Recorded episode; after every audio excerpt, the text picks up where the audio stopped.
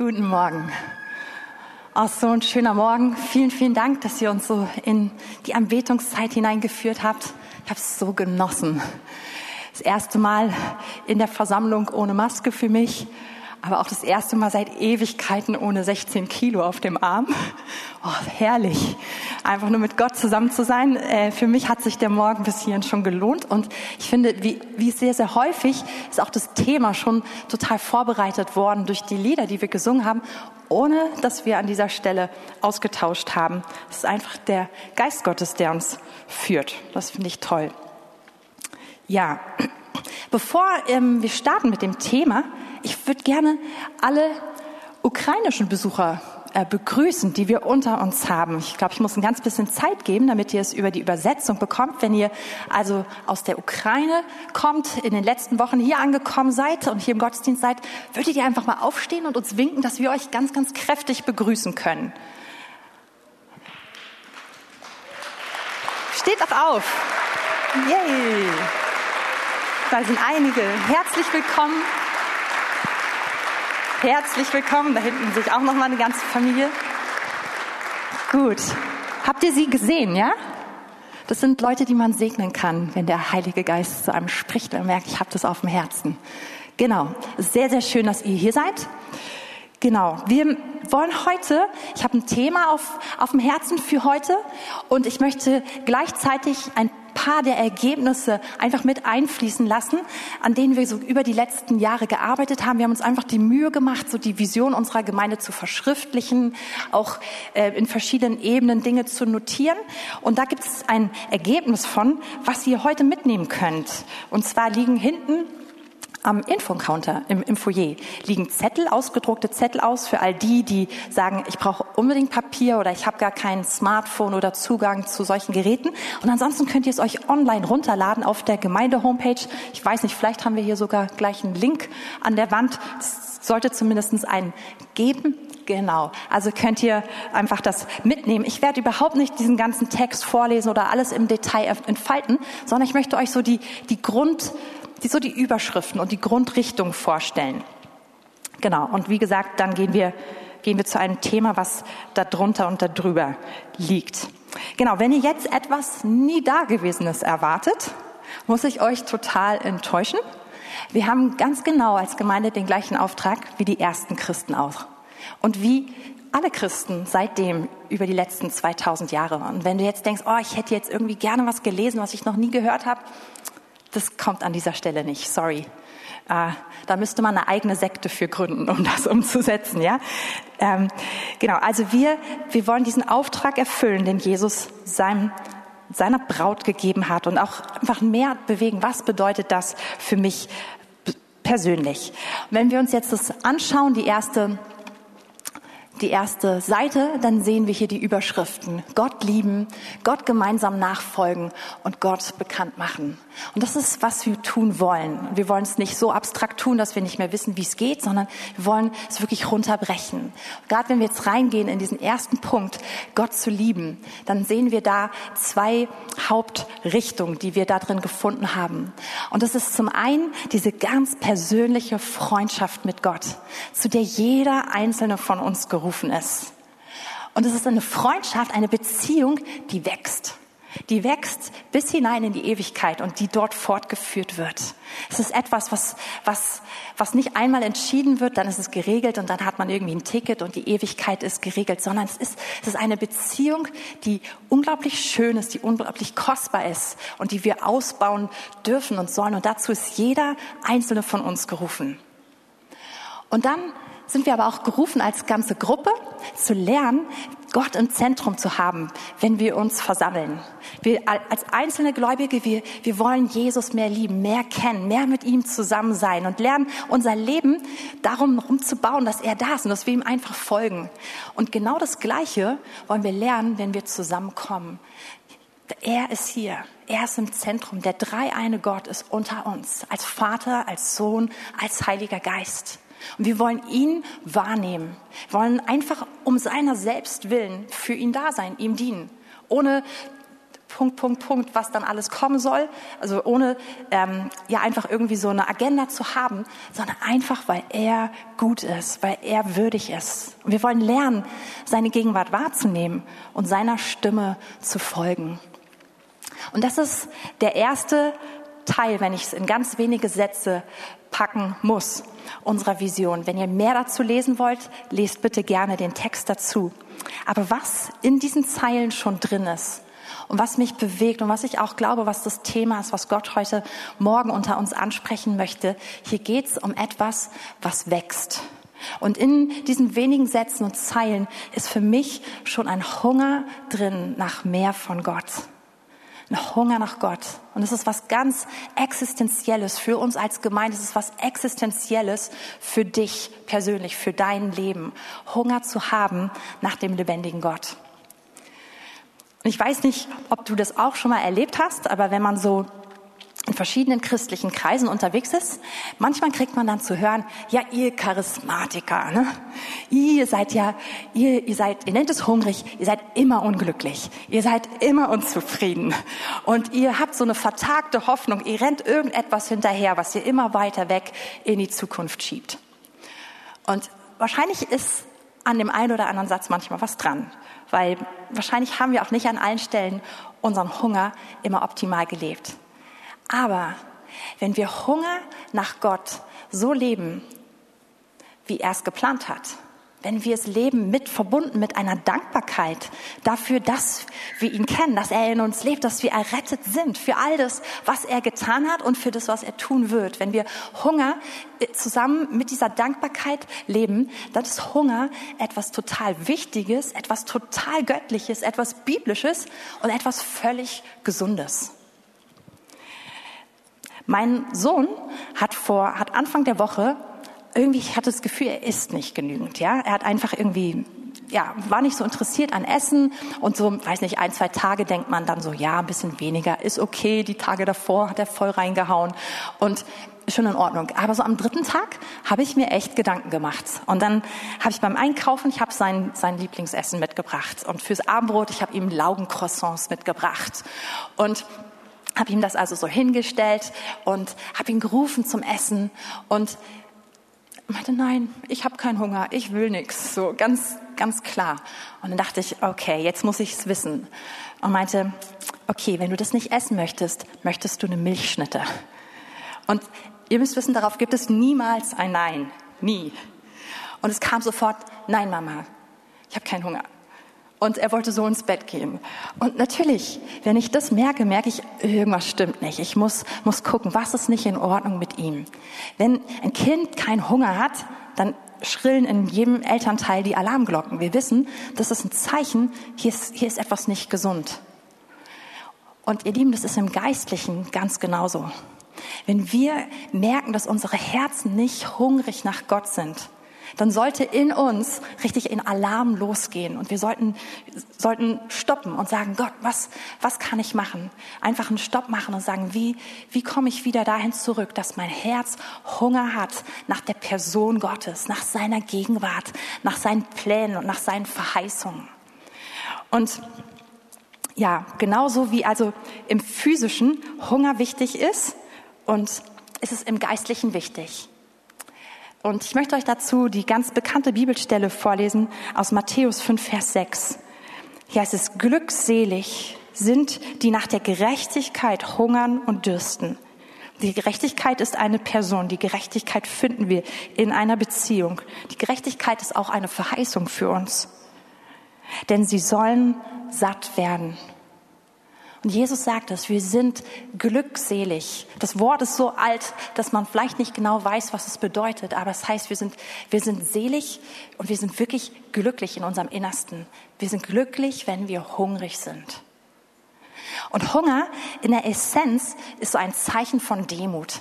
Wenn ich Hunger nach Gott habe, dann mache ich damit klar, ich habe nicht alles. Gott, ich brauche dich, ich brauche mehr von dir. Ich möchte, möchte dich mehr kennen, ich möchte mehr in den Dingen drin sein, die du für mich hast. Ich möchte den Himmel auf der Erde sehen. Das ist die Essenz von Hunger, es ist Demut. Und es ist eine Abhängigkeit von Gott. Ich drücke mit Hunger nach Gott meine Abhängigkeit aus. Und von daher finde ich, ist es ganz nah auch an dem Vers 3 vom gleichen Kapitel. Das heißt, glückselig sind die geistlich Armen, denn ihrer ist das Reich der Himmel. Und das ist eine Einladung Gottes dazu, glücklich in Hunger zu sein, glücklich darin zu sein, bedürftig zu sein nach Gott. Und im, in meinem physischen Körper ist es so, dass ich hungrig werde, wenn ich wenig esse oder wenn ich nicht esse. Also ich mache eine Pause und dann irgendwann merke ich, oh, jetzt habe ich wirklich Hunger. Wahrscheinlich kennt ihr das alle, auch wenn ihr euch mal vornehmt, wenn man einen Tag fasten möchte. Ne? Man hat kaum diesen Stopp gesetzt und schon hat man diesen enormen Hunger in sich. Kennt ihr den? Und man läuft an allem vorbei, alles riecht verführerischer als je zuvor. Und das ist der Moment, wo die verrücktesten Dinge entstehen. Ich habe eine Freundin mal gehabt, die hat, wenn sie gefastet hat, ihr gesamtes Essen in so einen Mixer reingemacht, hat noch ein bisschen Wasser raufgegossen und es püriert und getrunken und war der Meinung, sie fastet. Ja, also ähm, Hunger macht uns erfinderisch. Hunger, Hunger ist eine Kraft in uns. Und im physischen Hunger essen wir nicht, bekommen mehr Hunger. Das Krasse ist, im Geistlichen ist es anders. Wenn wir, wenn wir mehr Hunger haben wollen oder wenn wir merken, ich habe überhaupt keinen Hunger, ich habe gar keine Sehnsucht nach Gott, dann müssen wir essen. Also im Geistlichen, wenn du mehr Hunger haben möchtest, wenn du Hunger haben möchtest, musst du essen. Das sollte jetzt eigentlich so eine richtig positive Nachricht für alle Genießer sein. Alle Genießer dürfen ein kräftiges Amen sagen. Amen, ja? Also ich liebe Essen. Ich finde es eine tolle Nachricht zu hören. Wenn du hungrig werden willst, dann iss. Aber das ist wirklich, das ist die Essenz. Also, iss. Man muss natürlich wissen, manchmal essen wir gar nicht, weil wir gar nicht wissen, dass was lecker ist ich weiß nicht, wie, wie das bei euch ist, aber ich habe ziemlich lange probiert, unseren Sohn wegzuhalten, erstmal von Süßigkeiten und von Schokolade und von all diesen Dingen, die ich so liebe. Aber ich dachte mir, muss es ja nicht gleich ganz am Anfang wissen, wie gut es ist, dann müssen wir gar nicht so krass kämpfen darüber, dass er danach hungert. Ich habe da nur einen Part in der Rechnung nicht bedacht. Mein Sohn hat eine Oma. Und ich meine, ich liebe Gummibärchen und mein Herz hat fast geblutet am Anfang, ihm die nicht abzugeben. Irgendwann habe ich gemerkt, er guckt mich total erwartungsvoll an, wenn ich Gummibärchen esse. Und ich habe Monate später herausgefunden, dass er schon seit Monaten bei der Oma ganz, ganz kleine Gummibärchen bekommt. Und das ist der Punkt. Er hat es geschmeckt und das hat die Sehnsucht danach so richtig entfacht in ihm. Er wusste, wie gut schmecken Gummibärchen. Ja. Ähm, ich weiß, da hat jede Familie verschiedene Sitten und Gebräuche. Ähm, hat überhaupt nichts mit der Predigt zu tun. Aber ich hatte in meiner Flasche schon mit einem Jahr Coca-Cola. ja, aber damals hatten auch alle anderen Kinder noch Saftflaschen und, und Tee mit ganz, ganz viel Zucker drin, ja? Genau, und bei uns gab es eine andere Story dafür. Aber so ähm, lernen wir als Kinder, wir lernen Geschmäcker kennen. Und dann merken wir, oh, danach habe ich wirklich Hunger. Und ganz häufig gibt es Dinge, wir hungern nicht nach ihnen, weil wir nicht wissen, wie gut sie sind. Wenn ihr in ein anderes Land fahrt, auf einmal esst ihr Gerichte, wo man sich vielleicht am Anfang überwinden muss und auf einmal merkt man, oh, das finde ich so gut, das habe ich mir schon immer gewünscht, sowas zu essen. Ich wusste es nur nicht, ja? Und so ist es mit Gott. Wir essen, um noch mehr hungrig zu werden. Wir erfahren mehr von ihm, von seinem Wesen. Wir lernen es kennen und werden noch hungriger nach ihm. Und ganz konkret, wie funktioniert das? Füll dich mit den richtigen Dingen. Ganz am Anfang, füll dich mit dem Wort Gottes. Wenn wir das Wort Gottes lesen und all seine Verheißungen, und die sind riesig, die, die Latte ist hoch, aber es schafft einen Hunger in uns nach mehr von ihm. Selbst wenn wir das so noch nicht erleben, dann, dann bewegt es etwas in uns, einfach das zu lesen und zu sagen, ja, das will ich auch. Und wir müssen es gar nicht machen, sondern das Wort Gottes, es macht es in uns, wenn wir es nehmen und einfach immer wieder nehmen. Und es macht uns hungrig. Aber auch darüber hinaus, lies die richtigen Bücher. Zieh dir die richtigen Sachen rein. Von mir aus auch Videos und andere Dinge. Aber hol dir das, was deine Seele hungrig macht. Ich bin so ein absoluter Anti-Leser gewesen in meiner Kindheit, auch in meiner frühen Jugendzeit. Also Bücher lesen habe ich nur gemacht, wenn ich es musste für den Deutschunterricht, ja? Und auch immer erst am Abend vorher, bevor es dann am nächsten Tag kontrolliert wurde, im Schnellverfahren. Und da war keine Leidenschaft lange Zeit in meinem Lesen, in meinem Leben nach Lesen. Und dann die ersten Bücher, so wenn ich dann gesehen habe, dass Erwachsene sich durch geistliche Literatur quälen, dachte ich mir, es muss das langweiligste auf der Welt sein, so ein trockenes Buch zu lesen, ja? Aber das Ding ist, wenn du das Buch findest, was Hunger in dir freisetzt, dann ist das ein Selbstläufer. Und ich habe immer, also wirklich quasi zu jeder Zeit mindestens ein oder zwei Bücher da, die ich gerade lese, nicht, weil ich so toll bin oder, oder so wahnsinnig gebildet oder sowas, sondern einfach, weil ich diesen Hunger haben möchte. Und ich suche das, was mich, was mir Hunger gibt. Und wenn ich dieses Buch gefunden habe, dann muss ich mich nicht mal dazu überreden, es zu lesen, sondern ich lese es gerne. Ich, ich verschlinge es teilweise schier, weil es Hunger nach mehr von Gott macht. Hunger nach dem Gott, den meine Seele liebt, nach dem, den ich mehr kennen möchte. Ich lese die Zeugnisse von Menschen und, und merke, oh, das ist möglich. Und, und da steht etwas in mir auf. Und es ist wunderschön. Dazu muss man sich null quälen. Also auch wenn du denkst, du bist keine Leseratte, such nach den Dingen, die dir Hunger nach Gott machen. Und alles andere pack mit dem besten Gewissen zur Seite. Und ich habe eben schon gesagt, in Geschichten, Zeugnisse, Hör dir Zeugnisse an oder lies Zeugnisse. Die Erweckungsgeschichte ist voll davon, was Gott schon im Leben anderer Menschen getan hat. Und ich kann ehrlich gesagt häufig nicht genug davon kriegen. Was manchmal ein bisschen schade ist, ich, ich lese diese Geschichten und ich, sie berühren mich, sie bewegen mich, ja. Und ein paar Jahre später merke ich, oh, ich habe sie nicht mehr so gegenwärtig. Ich weiß noch so ganz grobe Sachen, aber die Details sind alle weg. Kein Problem, kann ich sie wieder lesen, ja.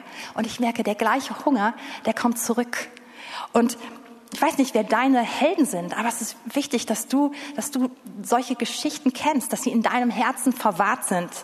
In meinem Leben ist das ganz definitiv zum Beispiel ein Jan Hus, ähm, der vor vielen hundert Jahren gelebt hat. Der war so ein bisschen der Vorreiter von Martin Luther. Und seine Geschichte zu lesen, oh, es hat mich jedes Mal einfach so bewegt, so bewegt zu lesen, was er mit Gott erlebt hat und wie er für Gott gelebt hat. Aber dann gibt es Menschen wie ähm, zum Beispiel John G. Lake. Ähm, ach, es gibt so, so viele. Maria Woodworth Etta ist einer meiner absoluten Heldinnen. Oder es gibt ganz viele moderne Helden, sozusagen Menschen, die jetzt noch leben, die, die lebendig sind, die man verfolgen kann. Und ich ermutige dich, füll dich mit genau diesen Zeugnissen, mit diesen Geschichten, die in deinem Herzen etwas anstoßen. Und der letzte Punkt ist, achte auf diesen Pegel deines Hungers, genauso wie du bei einem Kind darauf achten würdest, was dir anvertraut ist. Achte auf deinen eigenen Hunger. Nicht, dass du den verändern kannst. Wir können uns nicht entscheiden, hungrig zu werden, aber wir können navigieren, eben womit wir uns füllen, womit wir uns auseinandersetzen. Und es bewegt mich irgendwie total, wenn ich zum Beispiel lese, dass in Psalm 27, ganz bekannter Psalm, wo David schreibt, der Herr ist mein Licht und mein Heil.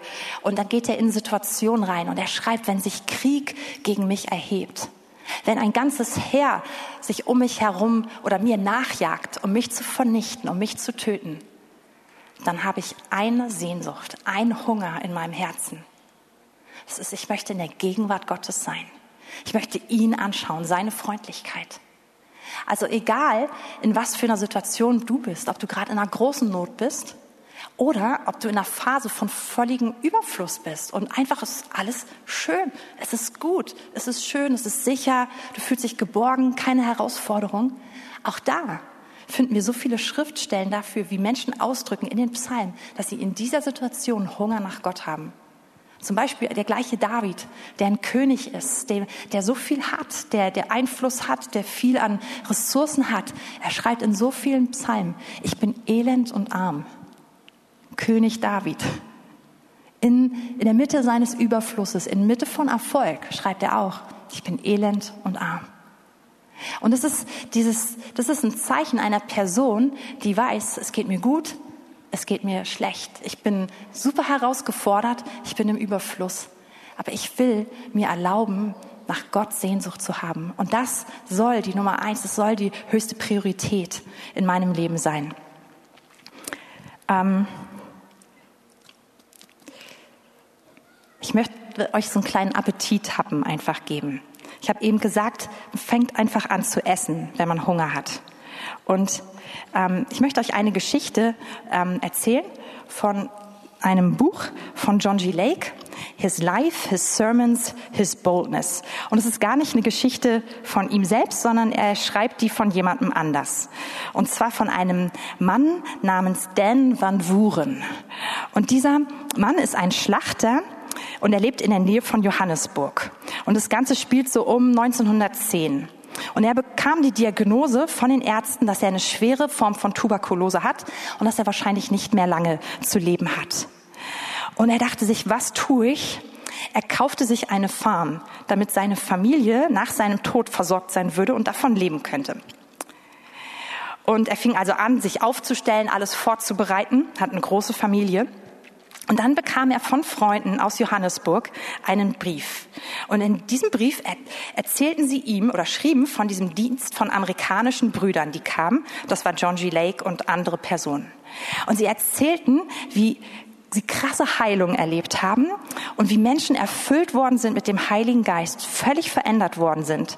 Erzählen sie ihm zum Beispiel von einem alkoholkranken Mann, der völlig am Ende ist und der von Gott so berührt wird und völlig befreit wird, ein anderer Mensch ist. Sie erzählen von einer Verwandten, die von dem ähm, Dan selbst, die als Invalidin fünf Jahre lang im Rollstuhl saß und einfach ja ganz krass eingeschränkt war und die schlagartig von Gott geheilt wurde und nun angefangen hat, der ganzen Nachbarschaft zu dienen. Und sie erzählen also von ganz viel Veränderung, die stattfindet in der Nachbarschaft. Und dieser Den van Wuren, er nimmt diesen Brief und er geht raus aus, auf sein Land, setzt sich unter so einen Baum und breitet diesen Brief vor Gott aus. Und, und sag Gott, wenn du das für diese Menschen tun kannst, wenn du das in Johannesburg tun kannst, dann kannst du das doch auch für mich tun. Und er kniet sich auf den Boden in den Staub und er drückt sein Gesicht so auch einfach zur Erde und fängt an zu beten. Und er merkt, dass ein Hunger in ihm aufsteigt. Einfach dadurch, dass er diesen Brief liest und dass er hört, was Gott tun kann. Und er fängt an zu beten und sagt, er betet in einer Weise, wo er auf einmal sich selbst nicht mehr wiedererkennt. In diesem Moment wird er getauft vom Geist Gottes und fängt an, in Sprachen zu beten. Und fängt also ja, betet in einer Weise, die er nicht kennt, in einer Intensität, die er nicht kennt und merkt, er hat nur noch Sehnsucht nach einem und das ist nach Gott und nach seinem Wirken in seinem Leben. Und innerhalb von zehn Minuten kann er völlig frei und schmerzfrei atmen. Und er ist vollständig geheilt von Tuberkulose. Aber er ist nicht nur psychisch, äh, physisch, nicht psychisch, physisch meine ich, geheilt, sondern Gott kommt buchstäblich und ergreift Besitz von ihm. Und er kann eben auf diese neue Art und Weise beten. Er betet seit 18 Jahren regelmäßig für seine Frau, dass sie errettet wird, für seine Ehefrau. Hat das Gefühl, dass irgendwie kommt er nicht weiter und er kommt nicht durch. Und er merkt an diesem Morgen ist alles anders. Er betet und er, er betet in einer Intensität und auf einmal weiß er, ich bin erhört. Ich habe das empfangen, wofür ich gebetet habe. Und dann geht er also in sein Haus und als er nach Hause kommt, schaut seine Frau ihn an und er sagt nichts. Sie schaut ihn an und sie schaut ihn zwei volle Minuten an, zwei volle Minuten an, um etwas zu sagen. Und dann merkt sie, er ist vollständig geheilt. Und sie schmeißt sich auf die Knie. Sie fragt nicht mal, wie es passiert, sondern sie sagt, denn bete für mich. Ich muss heute Gott finden. Meine Seele muss Gott finden. Und er betet mit seiner Frau und seine Frau gibt ihr Leben Jesus, wird erfüllt vom Heiligen Geist. Und zusammen beten sie für ihre elf Kinder. Und innerhalb einer Woche sind alle elf Kinder errettet und erfüllt mit dem Heiligen Geist und brennen für ihn. Und dann fängt er an und geht sozusagen zu seinen Nachbarn. Er geht zu der Farm seines Bruders. Und sie erzählen einfach als Familie, was sie erlebt haben. Und dort breitet sich das aus. Und innerhalb kürzester Zeit erleben 19 Familien auf anderen Farmen um ihn herum genau das Gleiche, was er erlebt hat. Einfach die Gegenwart Gottes bricht herein. Hunger nach der Person Gottes, nach dem Wirken Gottes ergreift jeden Einzelnen. Und diese, diese ganze Region wird verändert. Und eines Morgens ist dieser Mann, also wie gesagt, vorher einfach ein ganz normaler Fleischer und ein Farmer, ähm, betet er und Gott sagt zu ihm, denn ich rufe dich nach Pretoria zu gehen. Dort sollst du mehrere Parlamentsmitglieder treffen. Er sagt, okay, und reist nach Pretoria. Und Gott macht, führt es so, dass er den damaligen Premierminister des Landes trifft. Das ist Louis Botha. Und John G. Lake schreibt selber, dass der Louis Botha ihm danach von diesem Treffen, von dieser Begegnung erzählte. Und er sagte, ich kannte Dan seit meiner, seit er ein kleiner Junge war. Und er war ein wilder und rücksichtsloser Junge. Er kam in mein Büro und er stand drei Meter vor meinem Schreibtisch. Ich schaute auf und bevor er irgendetwas sagen konnte, was er eigentlich gerade tun wollte, fing ich an zu zittern und zu beben in meinem Stuhl. Ich musste auf meine Knie gehen und ich verbarg meinen Kopf unter meinem Schreibtisch und ich fing an, zu Gott zu rufen. Und er sagt, dieser Dan sah für mich in diesem Moment aus wie Gott. Dann redete er wie Gott und er hatte seine Herrlichkeit. Und diese Begegnung mit diesem einen Mann führte also den Premierminister in eine Begegnung mit Gott hinein. Und nach dem Premierminister folgten dann mehrere, mehrere andere Parlamentsmitglieder und ähm, verschiedene Secretaries of State und ich weiß nicht, wie man das, wie, wie übersetzt man das am besten, weiß ich nicht. Ähm, Minister, genau, Rechtsanwälte, Richter. 18 Tage lang ließ Gott den Dan Van Wuren in Pretoria von einem zum anderen gehen, bis jeder hohe Beamte im Land wusste, dass es einen Gott gibt, dass Jesus Christus der Retter ist und dass es eine Taufe im Heiligen Geist gibt. Und das Ganze, weil Dan Van Wuren wirklich nach Gott gehungert hat. Selig sind die Hungrigen. Wisst ihr, das ist einfach eine von diesen ganz, ganz vielen Geschichten, was passiert, wenn wir uns Gott ausliefern, wenn wir uns füllen mit dem Richtigen, wenn wir es zulassen, dass Gott seinen Hunger in uns wachsen lässt, in uns hineinlegt. Und erleben wir das in der, so vielleicht in der Fülle, wie wir es gerade eben hier von, aus dem Zeugnis gehört haben, erleben wir es schon in der Fülle der Verheißung aus dem Wort Gottes? Nein. Aber wir dürfen uns danach ausstrecken. Wir haben gerade in der letzten Woche einen ganz, ganz schmerzhaften Verlust in der Gemeindefamilie erlebt. Wir sind nicht, wir sind nicht da. Wir sind nicht in der Fülle. Wir sind nicht da angekommen. Aber wir leben einiges wir haben es gerade eben gehört, es hat mich so bewegt zu hören, diese Heilung von Long Covid. Das eine, wo ich auch echt so gebetet habe, gesagt, Gott, ich möchte Sieg darüber sehen. Und ich glaube, es ist wichtig, dass wir uns aufmachen, daran festzuhalten. Dass wir, wir schulden es uns selbst und der Welt um uns herum, dass wir hungrig werden nach mehr von Gott. Dass wir es nicht zulassen, dass wir träge sind an der Stelle, dass wir irgendwie kühl sind, dass wir apathisch sind, dass wir selbst zufrieden sind, sondern wir schulden es uns und der Welt, wirklich diesen Hunger nach Gott in uns wachsen zu lassen. Es war ein langer erster Punkt, aber es war der Hauptpunkt. Ihr könnt euch entspannen. Ich möchte kurz jetzt in der Gemeindevision den Punkt Nummer zwei aufgreifen. Gott gemeinsam folgen. Und da gibt es drei Unterpunkte. Wenn wir die, genau, es gibt sogar noch eine, einen dritten auf der dritten Seite. Ja, perfekt, genau. Wir wollen eine Kultur der Wertschätzung leben.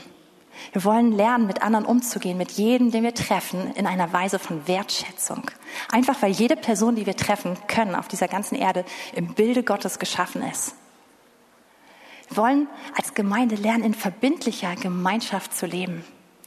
Das ist nicht etwas, was automatisch passiert. Dazu muss man sich wirklich immer wieder neu festlegen und entscheiden.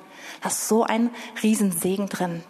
Und wir wollen in Wachstum investieren, weil wir wissen, dass jeder begabt ist von Gott und dass jeder von Gott gerufen ist, zu dienen und ein Segen zu sein. Und dafür wollen wir uns immer mehr ausbilden lassen und zurüsten lassen vom Herrn. Jetzt denkst du, was haben diese Punkte mit dem Thema davor zu tun? Ehrlich gesagt sind sie an einer Stelle genau die Verlängerung. Weil ich habe eben gefragt, wie werde ich hungrig nach, nach der Person Gottes, nach seinem Wirken, nach seiner Gegenwart, nach seinen Verheißungen und wie bleibe ich hungrig? Und hier ist eine weitere total wichtige Antwort, wenn wir uns mit den richtigen Menschen verbinden. Umgib dich mit den Menschen, die auch Hunger nach Gott haben. Es ist so zentral. Wir sind ein Leib. Wir alle sehen auch nur stückweise. Wir sehen alle einen Teil von Gott. Wenn ich im Leib zusammenkomme, erkenne ich mehr von Gott. Und vor allem, ich, ich sehe auch Hunger in meinem Bruder, in meiner Schwester und das entzündet mich. Da ist so eine Wechselwirkung, die ist total wichtig. Gott hat uns als Leib geschaffen, nicht als Insel. Und ich habe das so, so, so oft erlebt, dass ich einfach, dass ich sage, ich, okay, ich, ich will diese Gemeinschaft schätzen und ich, und ich komme einfach dorthin und ich, ich treffe mich mit Geschwistern und ich merke dann auf einmal, wie gut mir das tut. Weil ihr Glauben, ihr Zeugnis, das ist, was ich hören musste in dem Moment. Oder auch weil dieses gemeinsame Gebet, die Einheit, die wir an der Stelle haben, etwas in mir freisetzt, was ich alleine nicht erleben konnte ich, ich habe deswegen viele, jede Woche verschiedenste Treffen, wo ich ganz bewusst genau an diesen Punkt komme und mit anderen Leuten zusammenkomme. Ich brauche das. Das ist total zentral und wichtig für mich. Und es ist auch, es ist dann wichtig, wenn wir jetzt nicht nur zu einem netten Teekränzchen zusammenkommen, ja, oder zu einem ganz ähm, soliden Smalltalk, sondern wenn wir uns wirklich zeigen wenn, wenn ich mein Herz offenbare, natürlich im richtigen Rahmen, auch ja mit den richtigen Personen, aber wenn ich mich verletzlich mache, wenn ich andere Anteil lassen habe, lasse an meinen Kämpfen, aber auch an meinen Siegen und das genauso bei anderen miterleben darf. Da ist so ein Schatz. Und an dieser Stelle ist in meinem Leben enorm viel Hunger nach Gott freigesetzt worden. Ich komme darauf gleich noch mal kurz zurück. Also es ist wichtig, dass wir Teil von Zusammenkünften, von Gottesdiensten, aber auch von dieser ganz persönlichen Gemeinschaft sind, wo Menschen dich kennen dürfen und du Menschen kennen kannst, wo du Menschen mitträgst und im Gebet einfach mit unterstützt, aber genauso mitgetragen wirst. Und dann gibt es den dritten Punkt in unserer Vision. Das ist Gott bekannt machen. Und auch da haben wir zwei Unterpunkte. Und zum einen ist es Evangelisation als Lebensstil, diese gute Botschaft weiterzugeben. Dazu ist jeder von uns gerufen. Ob du denkst, dass du ein Evangelist bist oder nicht, du bist dazu gerufen, ein Botschafter Christi zu sein. Ein Brief, den Menschen lesen können. Und genauso wollen wir aber auch unsere Verantwortung in der Gesellschaft wahrnehmen. Wir wollen einen Unterschied machen das Reich Gottes. Wir haben das in den letzten Wochen äh, uns mehrfach angeschaut. Wir sind dazu gerufen, einen Unterschied zu machen. Und zwar nicht nur, um Menschen zu Jesus zu führen. Das passiert, glaube ich, ganz häufig da drin, aber einfach, weil sie es wert sind. Weil sie im Bilde Gottes geschaffen haben, weil sie sind, weil sie diesen Wert haben, wollen wir ihnen Gutes tun und wollen wir sehen einfach, wie das Reich Gottes zu ihnen kommt. Wie die Güte Gottes in ihre Lebensumstände hineinbricht. Und hier möchte ich euch auch einen Zusammenhang zu dem Thema Hunger zeigen. Der ist, der ist richtig cool. Und zwar haben wir das eben schon ähm, gehört bei dem, bei dem Leben von dem Dan Van Wurm. Es ist nicht, dass er einfach nur selbst Hunger nach Gott hat, sondern in dem Moment, wo er, wo dieser Hunger in ihm aufsteht und er wirklich so in den Himmel greift, hat es sofort Auswirkungen in seine ganze Umgebung. In seine Frau, also es berührt seine Frau, seine Kinder, die Familien in der Umgebung, schlussendlich sein Land. Und, und so wirkt Hunger in uns. Es gibt eine total faszinierende Geschichte im Alten Testament und die möchte ich als Abschluss heute mit euch anschauen. Die findet ihr in 2. Könige 7. Ich gebe ganz kurz den Kontext. sie ist ein bisschen bizarr, also sie ist sehr bizarr, nicht ein bisschen. Ähm, und zwar das Heer der Aramäer belagert die Stadt Samaria. Und es ist so eine Art Aushungerstrategie, das kennen wir ja gerade auch aus aktuellen Lagen. Und in Samarien entsteht also eine völlige Hungersnot, die Leute sind eingeschlossen. Und es, wir lesen dann, dass ähm, in dieser belagerten Stadt ein Eselskopf 80 Silberlinge und ein Viertel Cup Taubenmist, was man auch immer damit machen soll, fünf Silberlinge kostet. ja. Und dass die Menschen anfangen, Menschen zu essen, oh, super ekelhaft. Ähm, und der König wird sauer auf Elisa. Ich weiß auch nicht so ganz genau warum, weil Elisa hat die Aramäer nicht bestellt und hat auch diese Belagerung nicht bestellt. Aber er möchte deswegen am liebsten den Elisa umbringen. Das ist unsere Ausgangssituation. Zweiter Könige 7, Vers 1. Da sprach Elisa, hört das Wort des Herrn. So spricht der Herr.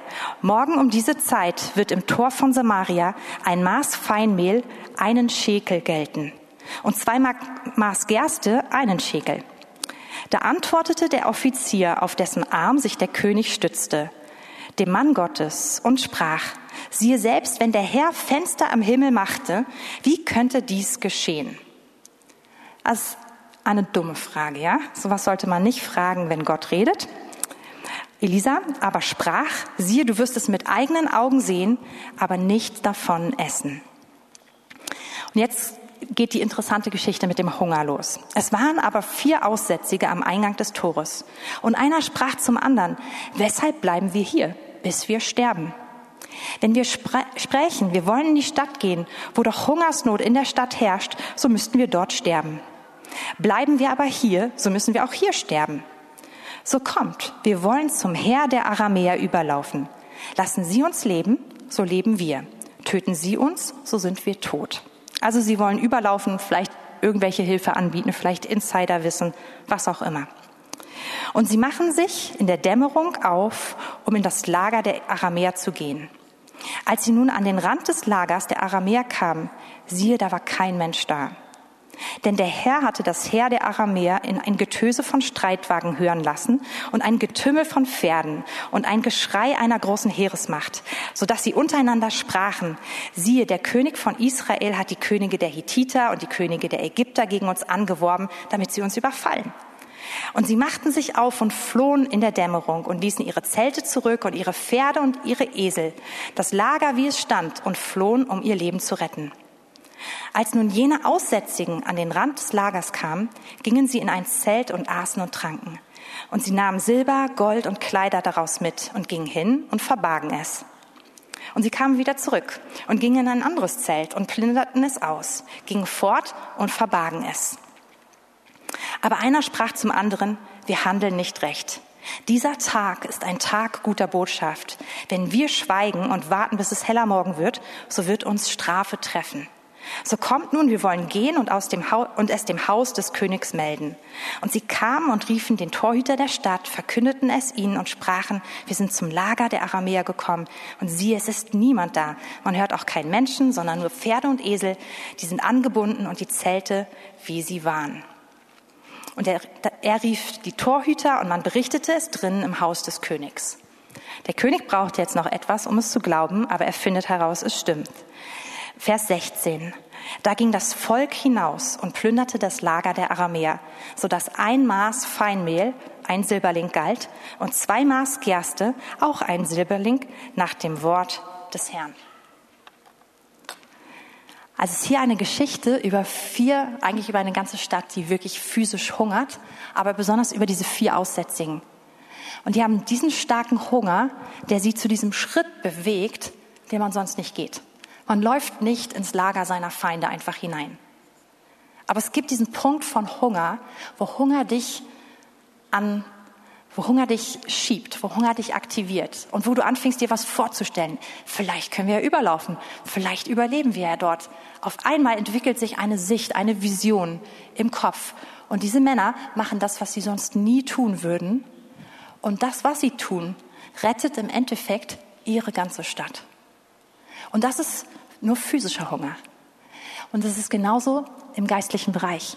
Wenn wir geistlich hungrig sind, sind wir glückselig, wie wir es am Anfang gehört haben. Wir sind nie lebendiger, als wenn wir hungrig sind. Aber es wird automatisch eine Auswirkung haben, überall um uns herum. Und dieser geistliche Hunger ist wie so ein Motor, der uns anschiebt in Stellen hinein, in Situationen, wo wir uns so sonst gar nicht sehen würden, was wir sonst nicht tun würden. Wir trauen uns Dinge zu tun, wir trauen uns eine Position einzunehmen, aufzustehen, wir trauen uns einen Schritt zu tun, ein Segen zu sein, was zu geben, was wir sonst nicht getan hätten. Und von daher ist es existenziell, dass wir diesen Hunger nach Gott zulassen in uns, dass wir essen, noch mehr essen, noch mehr essen von ihm. Ich habe diese Woche einen Brief von einer lieben Frau aus unserer Gemeinde bekommen.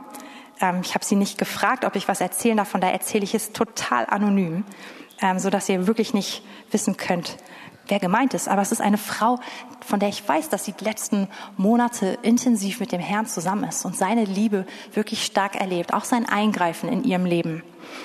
Und sie hat sie hat von Gott richtig so eine Sicht bekommen. Ich habe eben davon geredet, dass Hunger uns etwas sehen lässt, eine Vision gibt. Und sie hat diese Sicht bekommen, wie sie die Menschen segnet, mit denen sie täglich arbeitet.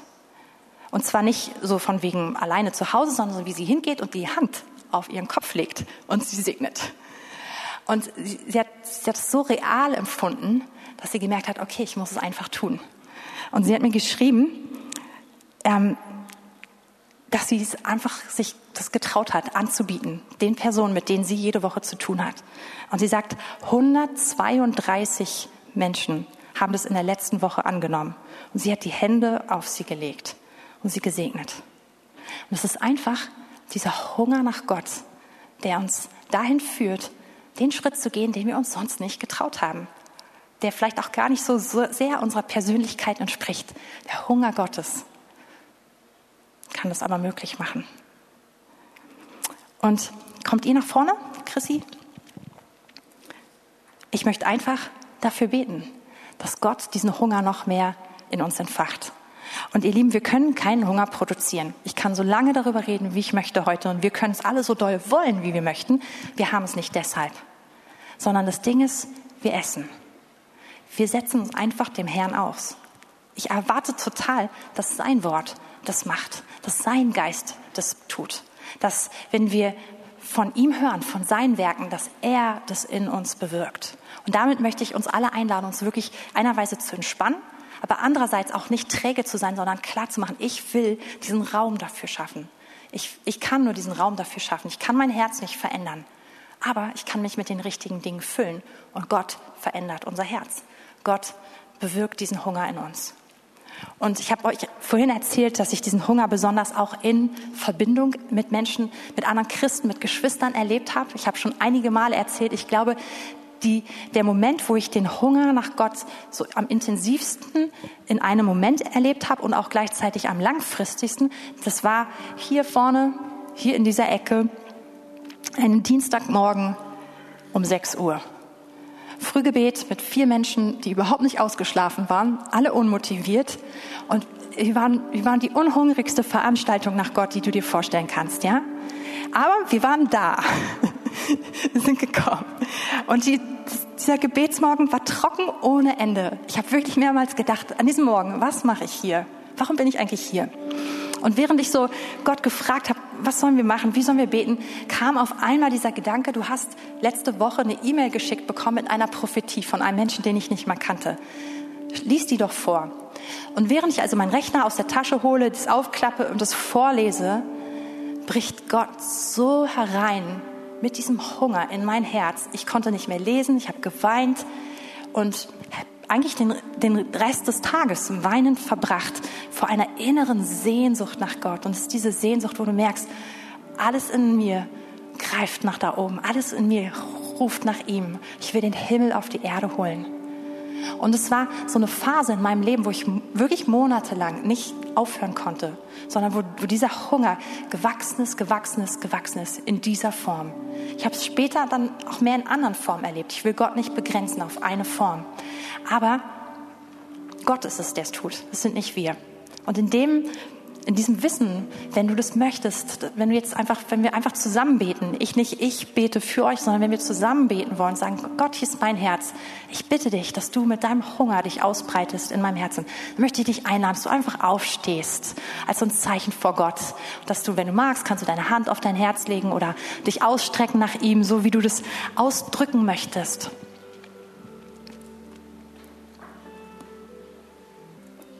Und jetzt schau einfach ihn an so mit deinem inneren, mit deiner Vorstellungskraft, mit deinem inneren Menschen. Schau einfach ihn an. Er ist der, eigentlich schon, wenn wir anfangen, ihn anzuschauen, werden wir, kriegen wir Sehnsucht nach mehr von ihm. So ein Verlangen nach noch mehr von ihm. Und Herr, wir beten, dass du uns hilfst, ganz viel Raum zu machen für dich. Wir machen es in diesem Moment. Wir kommen zu dir. Wir haben dein Wort gehört. Wir haben Zeugnisse gehört von dem, was du tun kannst. Wir lassen das rein in unser Herz. Und Heiliger Geist, wir laden dich ein, dass du uns diesen geistlichen Hunger nach noch mehr von ihm gibst, diese Sehnsucht. Dein anderes Wort dafür ist auch einfach dieses Verliebtsein in Jesus. Heiliger Geist, bewirke du das in uns. Und hilf uns, auch jetzt gerade in der kommenden Woche, hilf uns, Raum dafür zu machen. Hilf uns, die richtigen Dinge zu lesen, die richtigen Dinge zu hören. Hilf uns, in Gemeinschaft zu sein mit Menschen, die diesen Hunger weiter anstoßen in uns, weiter entfachen. Und Heiliger Geist, wir überlassen dir das, dass du das Entscheidende tust. Ich hatte in der Vorbereitung den Eindruck, dass, dass der Herr heute einfach einige von uns, dass er euch zurückführt zu, zu Dingen, die schon ganz real in eurem Herzen war, dass er euch zu Erfahrungen zurückführt, die ihr mit ihm gemacht habt und dass er sie neu in so in, ins, ja, dass er sie neu ganz real macht in eurem Herzen, dass er euch neu in diese in einen Zustand holt, den ihr schon kanntet. Und für andere, da habe ich den Eindruck, dass der Herr das ganz anders macht und dass er dich genau nicht dahin holt, was du schon kennst, sondern dass er dir einfach was ganz, dass er sich dir ganz neu zeigt. Und Herr, wir sagen so, wie du es tun möchtest, nicht so, wie wir es erwarten, sondern wir gehören dir. Wir sind das Opfer und du darfst auf uns drauffallen mit deinem Feuer, mit diesem heiligen himmlischen Feuer, was uns verzehrt.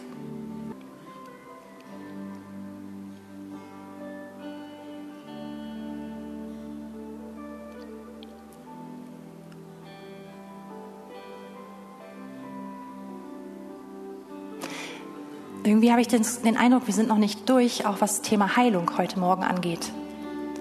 Ähm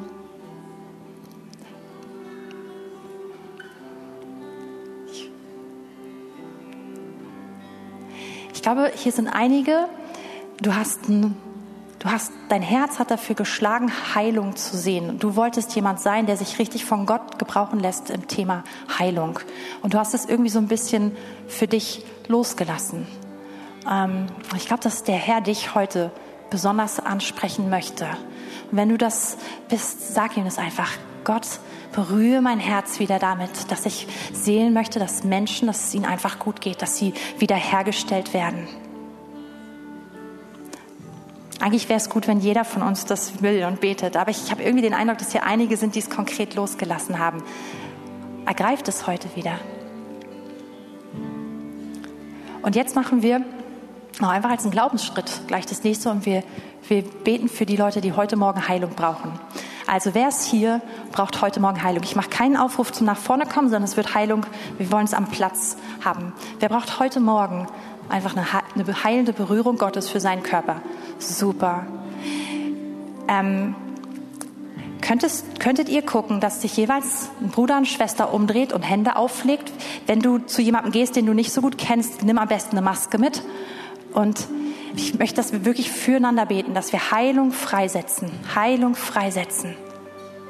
Und wenn du das schon 100 Mal gemacht hast oder 150 oder 300 Mal, wir bleiben da dran. Wir bleiben da dran.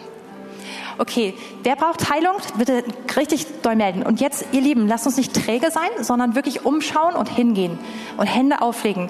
Bitte nimm eine Maske mit, wenn du die Person nicht kennst, der du die Hände auflegst oder frag, ob es in Ordnung ist. So, lass uns da sehr einfach wertschätzend miteinander sein. Und jetzt einfach noch Heilung freisetzen. Wir haben gelernt, wir bitten nicht, wir betteln nicht, sondern wir legen Heilung auf unsere Geschwister heute Morgen. Wir legen sie einfach drauf.